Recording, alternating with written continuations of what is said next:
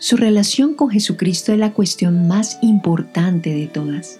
La salvación eterna depende de aceptar y confesar a Cristo. El apóstol Pablo escribió, Si confesares con tu boca que Jesús es el Señor, y creyeres en tu corazón que Dios le levantó de los muertos, serás salvo, porque con el corazón se cree para justicia, pero con la boca se confiesa para salvación. Pero, ¿qué significa confesar a Cristo? ¿Qué implica la confesión pública de fe en Cristo? Estas y otras preguntas serán tratadas en esta serie de mensajes. Nuestra meta es que usted llegue a confesar a Cristo, para la gloria de Dios y para su felicidad eterna.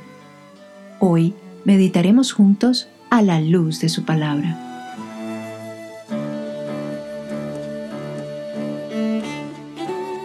Los mandamientos de la ley de Dios nos fueron dados para que podamos glorificar a Dios y disfrutar de Él para siempre. En estos episodios hemos estado considerando cada uno de esos mandamientos. Esos mandamientos nos fueron dados para que podamos mostrar los frutos de la fe verdadera en nuestra vida. Nuestro deseo de amar a Dios nos debe llevar a cumplirlos y a honrar a Dios con ellos. Estoy con el pastor Javier Muñoz en esta mañana y vamos a seguir hablando acerca de los mandamientos de la ley de Dios. ¿Cómo estás, Javier? Muy bien, muchas gracias. Contento de estar aquí. El quinto mandamiento, en Éxodo 20:12, nos dice, Honra a tu padre y a tu madre, para que tus días se alarguen en la tierra que Jehová tu Dios te da. Hermano, ¿qué prohíbe este mandamiento? Este mandamiento prohíbe deshonrar a los padres, desobedecer a los padres, a no ser que un padre esté mandando a hacer cosas que son contrarias a la ley de Dios. Pero en términos generales es deshonrar, desobedecer a los padres. ¿Y qué es lo que se nos ordena en este mandamiento? Honrar significa obedecer, significa darle a la gloria eh, en las cosas que nuestros padres nos mandan. Cada vez que nosotros obedecemos a nuestro Padre terrenal, estamos mostrando cómo nosotros obedecemos a nuestro Padre celestial y por lo tanto su nombre es exaltado. Y es interesante que este mandamiento lo que hace es delegar en los padres una autoridad. Y obviamente los niños y los jóvenes y nosotros tenemos el deber, ¿verdad?, de someternos a esa autoridad. Hay un deber de gobernar, ¿verdad? Y hay una autoridad delegada por Dios y los padres fueron puestos por Dios para entrenar a sus hijos en la voluntad de Dios para ellos. Ahora, este mandamiento entonces nos manda a obedecer a nuestros padres independiente de lo que nos manden. Sí, la razón única por la cual nosotros podríamos desobedecer a un padre es cuando él nos manda algo que es contrario a la palabra de Dios. Ahí se aplica la ley que hay que obedecer a Dios antes que a los hombres pero mientras no sea una cosa que explícitamente sea contraria a la ley de Dios, eh, debemos obedecer. ¿Qué debe hacer un padre creyente con sus hijos? ¿Qué es lo que, es lo que se está dando por hecho aquí? Sí, cuando, cuando Dios manda a los hijos obedecer a los padres, lo que está haciendo es ayudando, allanando el camino para que el padre pueda hacer su trabajo, porque el trabajo de los padres es educar a los hijos en el temor del Señor la tarea de un padre es recordar, reconocer que los hijos no son suyos, son de Dios, son una simiente santa de Dios y que Dios le da a un padre o a los padres estos niños, estos bebés y les da la responsabilidad de educarlos de tal manera que ellos puedan adorar a Dios y deleitarse en Dios.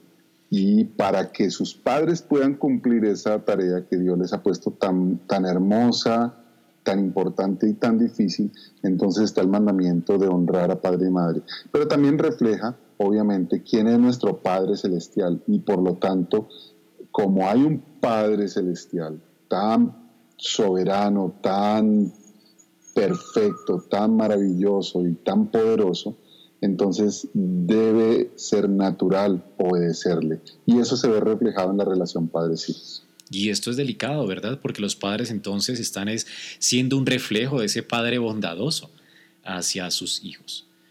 Así que este mandamiento también es eh, vital porque está hablando a los padres acerca de la responsabilidad que ellos tienen de conocer la Biblia, que pues no puedo moldear el carácter de mis hijos sin, conocimiento, sin el conocimiento de Dios. Y significa también que los padres van a responder la escritura con una disciplina amorosa, constante y persistente. Así que los padres están llamados a disciplinar, a entrenar. Esto es lo que implica este mandamiento, no entrenar a sus hijos, desarrollar su carácter para que ellos glorifiquen a Dios. Y de esta manera, obviamente, nuestros hogares van a ser bendecidos. Ahora, ¿qué impacto trae el, cumplimiento de este deber eh, en, en una familia, en una nación? Cuando el Señor creó a Adán y a Eva, les dijo, multiplicados y llenad la tierra. Y como son imágenes de Dios, Adán y Eva, y los hijos de Adán y Eva son imágenes de Dios, el ser humano es imagen de Dios, lo que Dios estaba diciendo es, llenen la tierra con mi gloria. De tal manera que cuando nosotros somos fieles, cumpliendo nuestra función, educando a nuestros hijos en el temor del Señor, y cuando nos reproducimos y tenemos hijos que luego van a estar siendo enviados al mundo y estos hijos van a tener otros hijos que están siendo enviados al mundo, lo que estamos haciendo es cumplir ese, ese propósito de Dios de llenar la tierra con su gloria, de tal forma que es una tarea maravillosa, extraordinaria y que repercute de una forma profunda en la iglesia en primer lugar y en la sociedad, porque entre más creyentes existan en el mundo, más honra y gloria hay al Señor, más obediencia hay al Señor y sociedades mucho más sanas, más vitales hay en el mundo. Oye, cuando no se guarda ese mandamiento es interesante que eh, nuestra sociedad, por ejemplo, donde no se respeta a los padres, donde los padres no cumplen con su deber, realmente lo que estamos viendo es el reflejo de eso. Es decir, personas irreverentes hacia la autoridad civil, personas que no respetan eh, a otros, personas orgullosas ¿verdad? Y, es una, una lástima, ¿no? Porque este mandamiento nos entrena para la piedad, para la humildad. Vamos a, leer el otro mandamiento. Dice la palabra de Dios en Éxodo 20, 13. No matarás. Este mandamiento, ¿qué nos prohíbe y qué, a qué nos alienta? Este mandamiento nos prohíbe opacar, acabar, menguar a un ser humano porque es creado a imagen de Dios. Matar significa apartar de. Entonces, de cualquier manera en que nosotros apartamos, menguamos, disminuimos a alguien creado a imagen de Dios, eh, lo estamos matando y por lo tanto estamos ofendiendo a Dios porque esa persona es imagen de Dios. Es como si nosotros tuviéramos la foto de alguien y le pintamos bigotes, le quitamos un diente, le ponemos cicatrices. Eh, así es cuando nosotros a alguien que es hecho imagen de Dios lo deformamos de cualquier manera, lo insultamos de cualquier manera, estamos matando la imagen de Dios o estamos apartando, eh, alejando la imagen de Dios que hay en esa persona. Y tú has dado en el blanco, Javier, porque mira lo que dice Mateo 5:22, cualquiera que se enoje contra su hermano, cualquiera que insulte a su hermano, será culpable de juicio. Debemos entonces eh, realmente evitar esto. Pero ¿a qué nos alienta el mandamiento?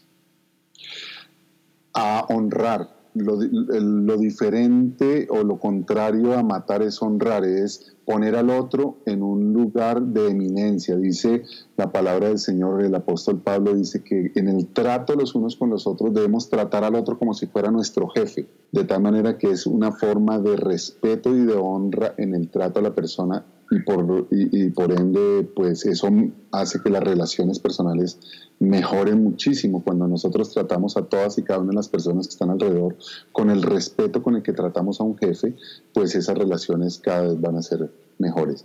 Pero implica también que estamos tratando a Cristo de una mejor manera, porque todos ellos, cada ser humano es un reflejo, es una imagen, es una fotografía de Cristo y por lo tanto de Dios. Obviamente esto también nos invita a ser pacificadores nosotros estamos llamados a, resolver conflictos. De hecho, la Biblia nos manda amar a nuestro enemigo.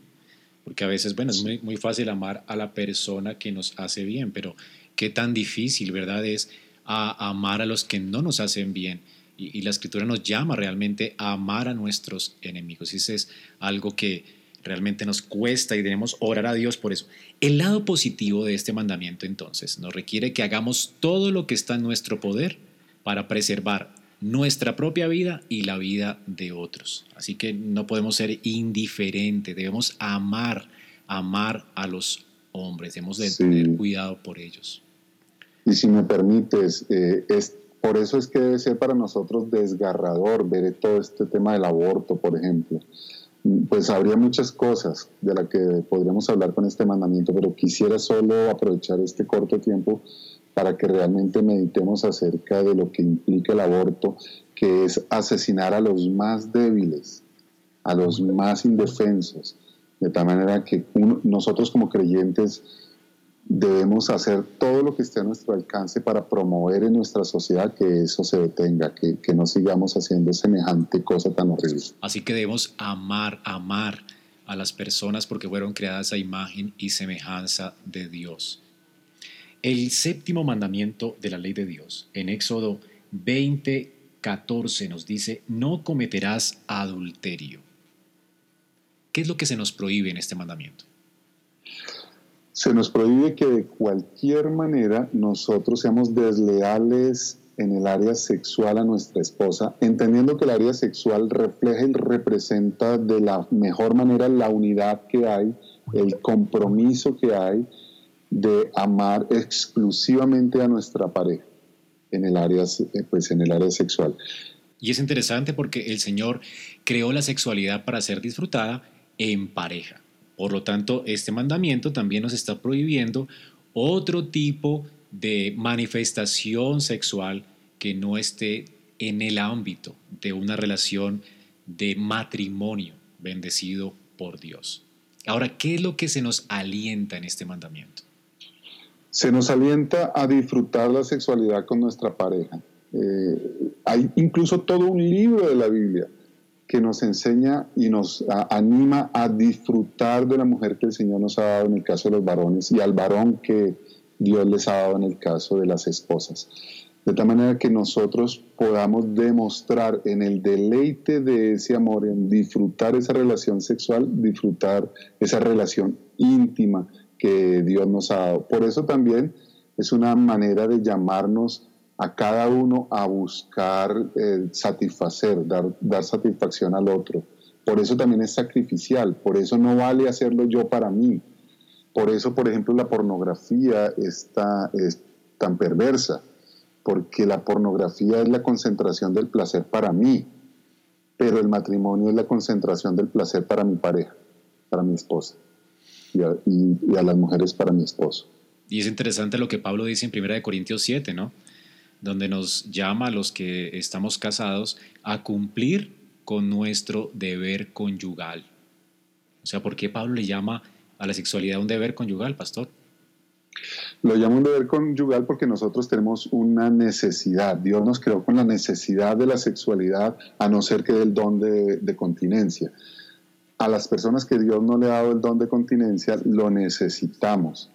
Y por lo tanto, hay una sola fuente en la cual debe y puede ser satisfecho. Por eso es que es prohibido totalmente que la pareja use el sexo como un arma.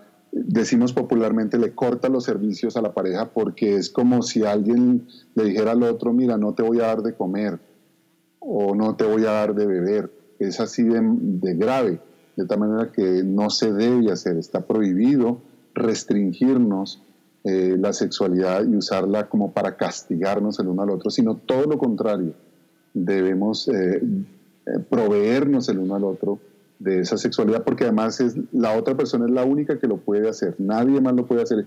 Es como, guardando las proporciones, es como cuando un bebé necesita de su mamá para que lo alimente y sería abominación, sería horrible quitarle esa provisión al bebé. Entonces es lo mismo en la relación, en la relación sexual porque solo hay una persona en la paz de la tierra que, que tiene el derecho y el deber de proveer. Así que se nos prohíbe satisfacer el deseo sexual fuera del matrimonio y se nos manda y se nos invita a disfrutar del deseo sexual en el matrimonio. Qué hermoso este mandamiento Así que podemos orar como Juan Calvino, omnipotente Dios, que nos educas con tanta diligencia y con perseverante atención, y nos consideras amados y preciosos como una viña hereditaria. No permitas que produzcamos uvas silvestres y nuestro fruto te resulte amargo y desagradable. Antes bien, que podamos esforzarnos de tal manera por hacer que toda nuestra vida se conforme a la obediencia de tu ley, que todas nuestras acciones y pensamientos puedan ser frutos gratos y dulces para ti. Gracias por escuchar nuestro podcast a la luz de su palabra. Esperamos que este mensaje haya sido edificante para tu vida. Si deseas este y otros mensajes, visita nuestra página en internet iglesiaraa.org. Este es un recurso producido para la Iglesia Cristiana Bíblica Raha.